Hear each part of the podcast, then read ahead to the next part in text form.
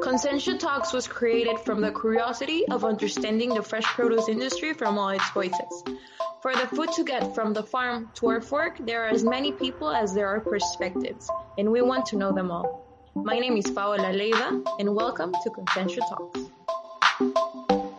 Hello and welcome to Consentia Talks. My name is Paola Leiva and I am your host for today's episode. Today I bring an episode full of robots and innovation in agriculture. Let me introduce you to a very special guest, Dr. Chinmay Soman, co-founder and CEO of EarthSense. But for our listeners to understand more about EarthSense and how they started, let's hear it from the voice who created it.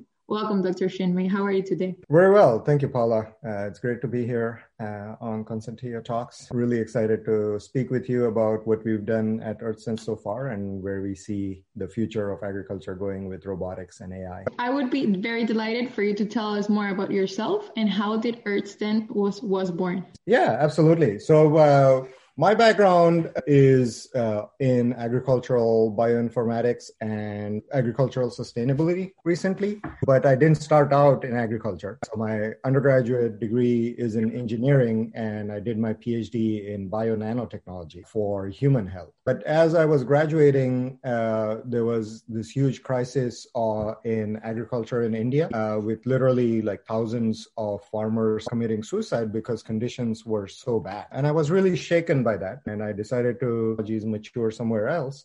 Mm-hmm. Um, and then trickle down to agriculture or be forced upon farmers, as you know often happens with uh, other kinds of technical solutions.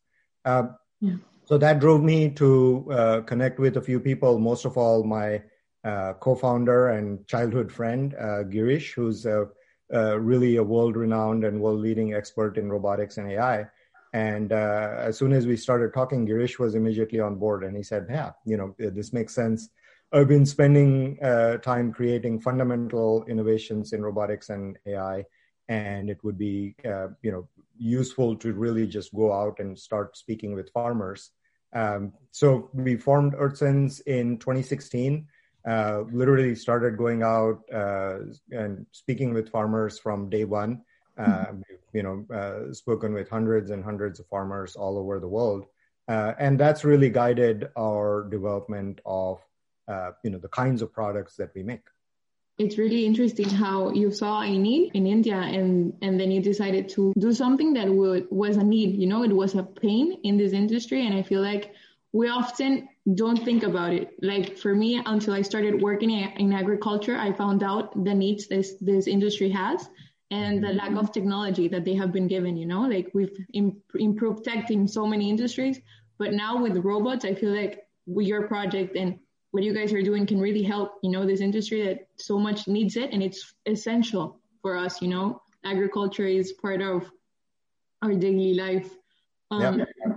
yeah would you mind telling our, our audience a bit more about the Terrasentia? I've seen it in action. I've seen all your videos uh, and how this uh, your robot provides a, a, breakthrough in agriculture efficiency. Yeah, yeah, absolutely. So you know, uh, like I said, from day one we started going out and speaking with farmers.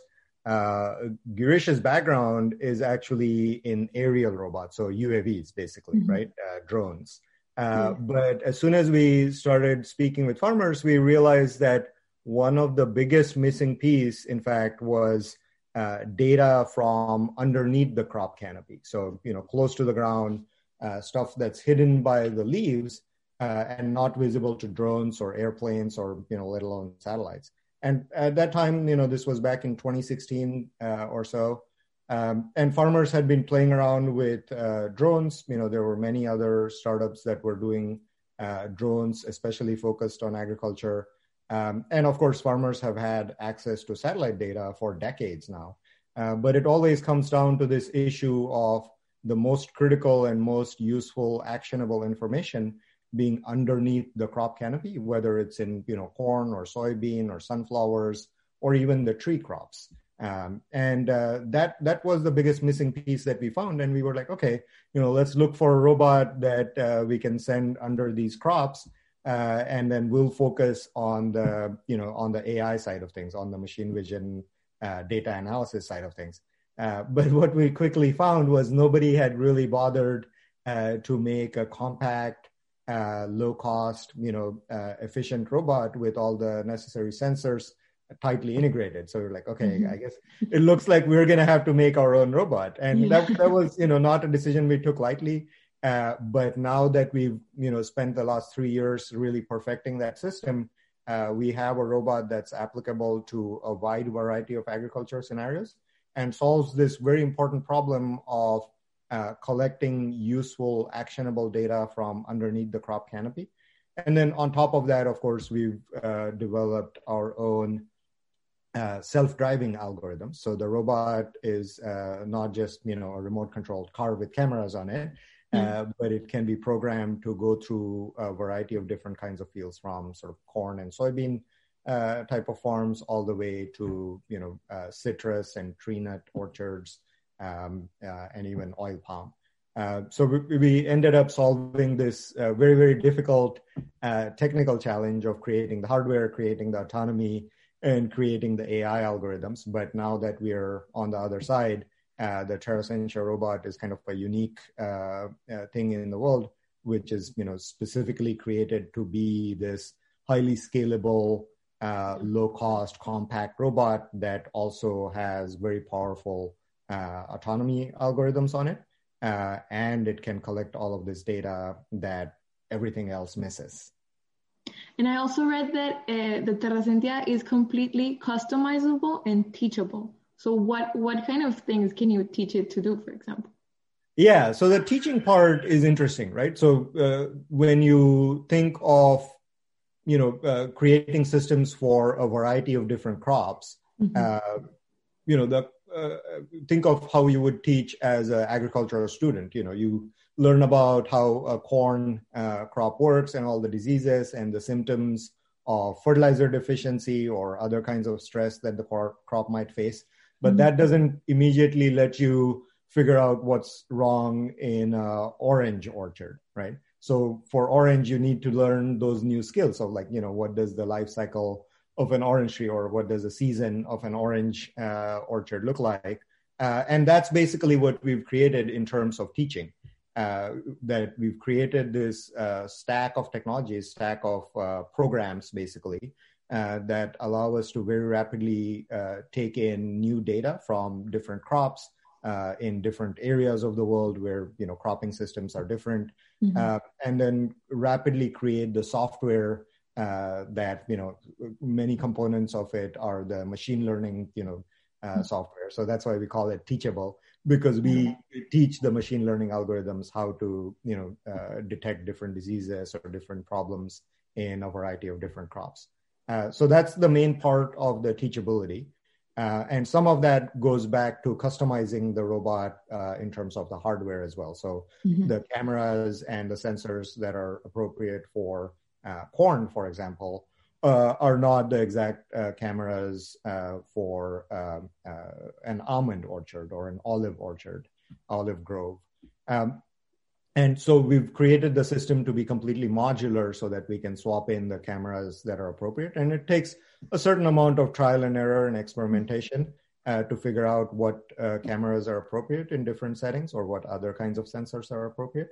But that customization plus teachability allows the core platform to be deployed uh, in a variety of different scenarios. Yeah. Wow. Wow. That's really cool, actually. And uh, all the process that you guys went through, you know, like creating the robot, and now that you have identified that these cameras don't serve well in these fields, and you know, like all the different varieties of crops that need different, and it makes sense, you know, it makes sense that that a robot doesn't have to be like one size fits all, you know, like a robot that does all. It, it makes complete sense. And I'm very glad that you guys accomplished it and now that you have it. And what are the biggest challenges you face when you decided to start this project uh, and the implementation of robots in farming? Wow. uh, I think the biggest challenge has been, uh, you know, making sure that we have the uh, robotics and AI talent and then uh, you know patience from uh, the side of our customers so mm-hmm. the kind of technology that we're creating you know it's the same level of like it's at the forefront of autonomy and machine learning technology uh, so the kinds of people that work uh, with earthsense you know that that are on our team they're the same people that would be able to very easily get jobs at Google or Facebook or Amazon or mm-hmm. any of the you know other robotics and self-driving car companies. Uh, so we've been you know very uh, driven uh, to find uh, the people who are passionate about agriculture. Uh, we start working with uh, people when they're still in college, still in school, um, and you know really explain to them or really work with them so that they see what the amazing opportunities are for them to do meaningful, interesting work. Um, and that's allowed us to recruit a great team. Um, and then the other part is, you know, uh, from day one, really, farmers uh, were like, okay, when can I have this robot on my field? And, you know, as amazing that is to have that level of enthusiasm and support, um, you know, this was difficult technology. This uh, still continues to be mm. uh, fairly challenging technology to create uh, on scale.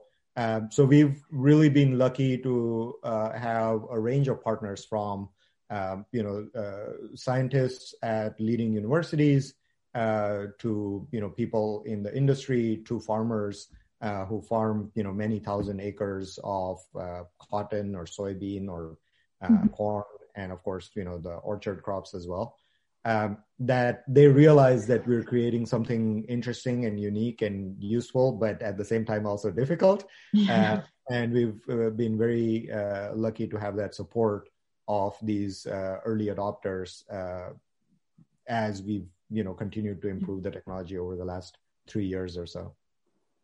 Yeah, that's that's very nice, and I also believe that having you know a great team that is passionate as you are uh, about the project makes a difference. You know, it's not only having talented people, but also people that believe in the project as well. And I feel like now it's it's kind of easier because like younger generations we all, we're so like passionate about changing the world and sustainability and I feel like that you guys are in the right time with the right generations that wants to implement change and now would FORCA has done, you know, like in 2050, we're going to have 56% more food and like more people that we're going to need to feed, and we're gonna need 56% more more food. So uh, your guys are definitely in the in the perfect timing, you know, to take on this. And what would you say are the major benefits of implementing robots and new cutting edge technologies into agriculture? Like, have you seen any resistance? You mentioned that you have seen farmers that are very excited, but have you seen farmers that are resistant to new technologies? I mean, there there's always a range of opinions, right? There are people in any industry who are uh, facing uh, problems uh, that are very strong, and they want to explore new solutions. And then there are, uh, you know, people who uh, are reasonably satisfied uh, with the solutions that they currently have, um, and they kind of want to wait and watch and see, you know, how this works out before they adopt it. Hmm. so I, I don't think it's been resistance as much as uh, as much as sort of caution, right? And farmers are uh, very, very justified in being uh, cautious and conservative about where they spend their money. Farmers have a very, very difficult job uh, mm-hmm. of, you know, uh, growing large amounts of food uh, with, you know, while conserving and improving their land um, and minimizing their expenses because, you know, they don't always get the best price in the market. Mm-hmm. Um, so it, it depends on you know the types of industries, uh, types of farming that they do, uh, what need they uh, face. But the common elements are you know uh, labor in agriculture is getting more and more difficult to find and you know at an affordable price.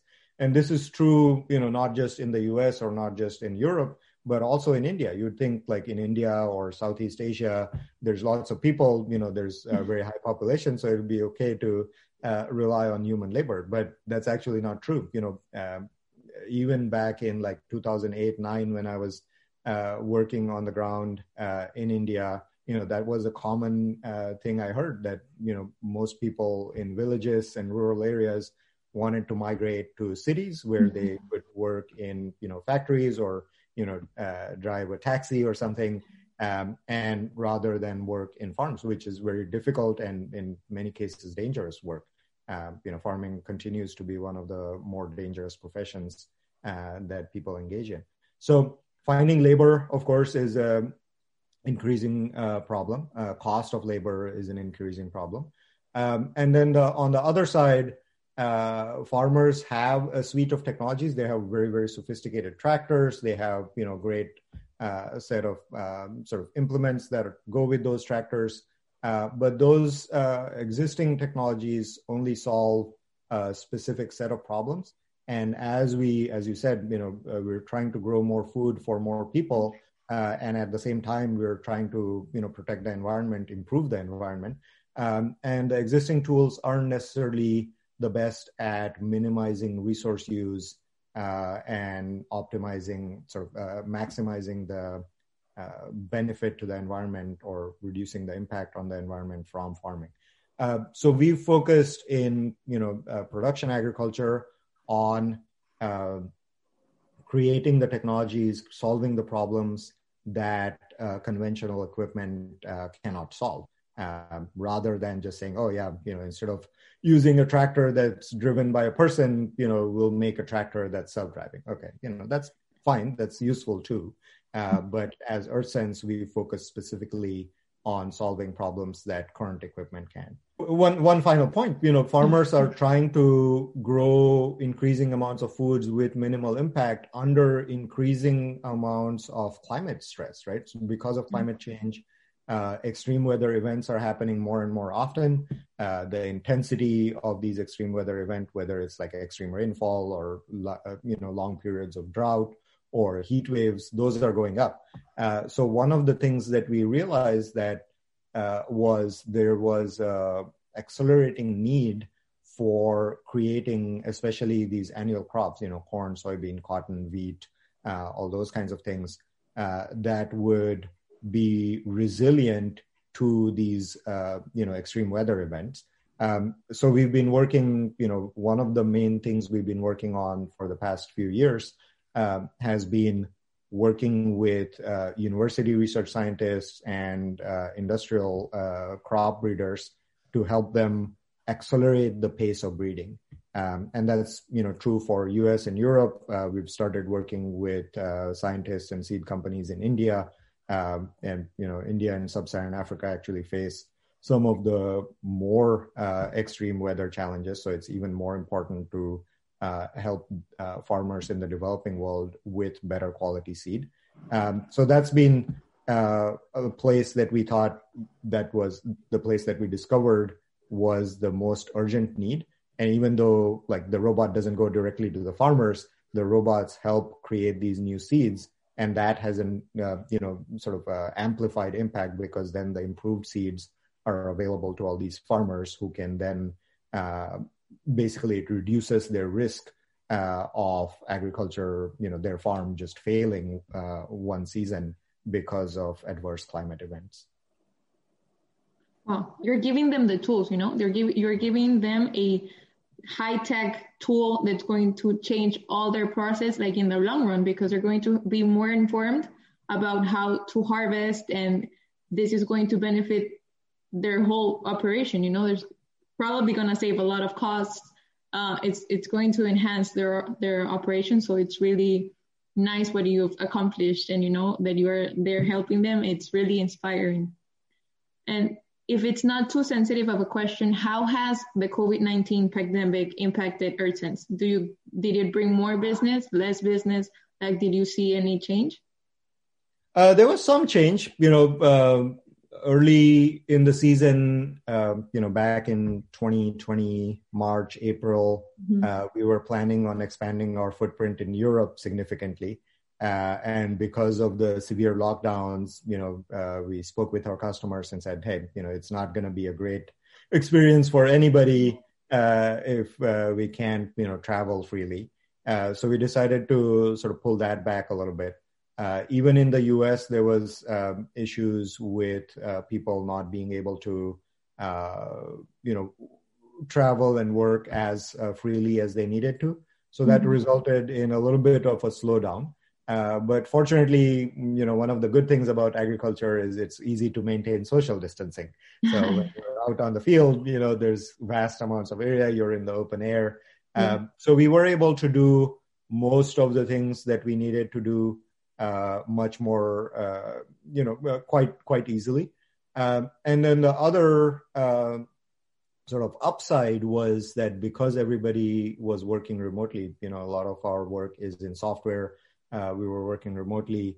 We were able to put in place uh, sort of the systems and processes, sort of taking advantage or you know being forced to put in place the systems that will benefit us over the long run as these robots are you know getting deployed uh, overseas you know right now there is a robot in malaysia there's a robot in south africa and we were able to just completely ship them ship the robots to those users uh, train them uh, on zoom uh, to use the robot so it really cut down on travel costs and all those kinds yeah. of things uh, so you know we discovered that uh, maybe not as much travel is required as we would need to. So, you know, that simplifies operations uh, and, you know, it reduces our uh, own environmental footprint as well. Rather than flying all over the world, we can just mm-hmm. ship the robot and train people over Zoom. Um, so there, there was some, you know, initial uh, negative impact, but uh, overall, uh, we've come out of this uh, much stronger. Great, great. That's great news because uh, unfortunately that hasn't been the story for a lot of people. But I'm glad that you were able to help and were able to ship your robots and train them, uh, train users via Zoom, which is just amazing. And what does the future look like for EarthSense? Are you planning to build more models? Are you planning to get on other industries? What does the future look like? Yeah, so uh, you know, one of the main problems that we have solved now that where we'll be continuing to scale up is sort of the seed breeding side where uh, you know we help make better varieties of corn or sorghum or millet mm-hmm. and you know all those kinds of uh, crops um, and that will continue to scale um, and increasingly we've started looking at the next generation of big problems in agriculture that we can solve so of course you know uh, getting these robots to farmers uh, starting with some of these specialty crops like uh, citrus and olives and almonds. Um, that's uh, one thing that started happening. Uh, we've started customizing the robots for uh, you know autonomy as well as machine learning um, and appropriate data collection in these very different settings. Um, and then you know looking ahead, the big challenge in agriculture, as we said, is you know producing more food while improving the land. Um, and we see that one of the major opportunities for uh, robots like ours is to try and do things uh, throughout the season uh, because our robots can go underneath the crop canopy, underneath the corn or soybean canopy. They can continue to do uh, tasks throughout the season um, that would be very expensive uh, and in many cases impossible uh, to do with the larger tractors. So we're looking at problems like uh, controlling these uh, herbicide-resistant superweeds. So a team of small robots that's stationed at a field hmm. uh, can you know scan the whole field every week, and as soon as these small weeds pop up, you know they can knock them down uh, without using any chemicals. Or you know another uh, very interesting opportunity uh, that we've started exploring last year um, is planting cover crops uh, with sort of a modified, simplified version of our robot uh, while the crop is still standing. So in the northern and southern latitudes, where you know by the time you harvest, it gets a little too cold. So if you go in and plant your cover crop after harvesting, the cover crop doesn't get a lot of time to grow, uh, so it doesn't grow uh, very well. Um, and then by the time you come back and in the spring start planting for the next season again, um, the cover crop hasn't really performed very well. Uh, whereas with the robot, um, what we found is you can go in, you know, in uh, in the U.S. Midwest, for example, you can go in in uh, you know August or September while the mm-hmm. corn is still standing, uh, spread the cover crop seeds uh, with the team of these robots, um, and that a improves the performance uh, improves the amount of carbon that uh, the robots can that the cover crops can sequester. And then because the robots are really low cost and uh, you know because of the autonomy the amount of uh, skilled specialized labor is uh, really low uh, the cost of planting cover crops comes down so in the us and i think in many parts of europe not having cover crops is a huge problem in the us at least uh, less than 5% of the farmland is under cover crops. Um, and that's a huge wasted opportunity. You know, we mm-hmm. have uh, sunlight and decent growing temperatures from, you know, well into November, let's say. And then mm-hmm. again from like March through May. Mm-hmm. Uh, and if we can make use of those resources, we can sequester a lot more carbon in the farm soil. Uh, that creates another uh, income for our farmers.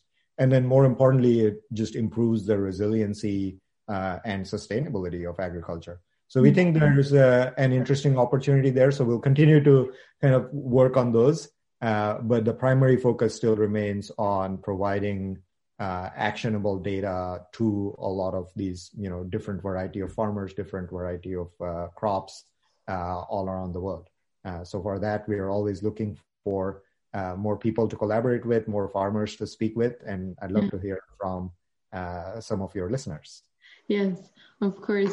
Uh, so lastly, talking about that, our audience I know would love to connect with you with EarthSense, see your website, see your social media and reach out maybe to you farmers that are listening and are super interested here in Europe that want to talk with you. Uh, what is your website and your social media where they can do this? Yeah, absolutely. Uh, so our website is www.earthsense.co, uh, co uh, and then we are on Twitter uh, at uh, EarthSense underscore INC. Um, so I'd love to hear from uh, your listeners on any of those uh, sites. Yeah. Well, thank you, Dr. Chinmay. It's been a, a, pleasure. I learned a lot that I did not know. And I'm a big fan of your robots, big fan of what you're doing. And I hope that you continue to grow, continue to thrive in this market, and continue to help all these farmers that desperately need your solution. Thank you very much, Paula. Yeah, we're really excited to see uh, where we can go in the future. Thank you.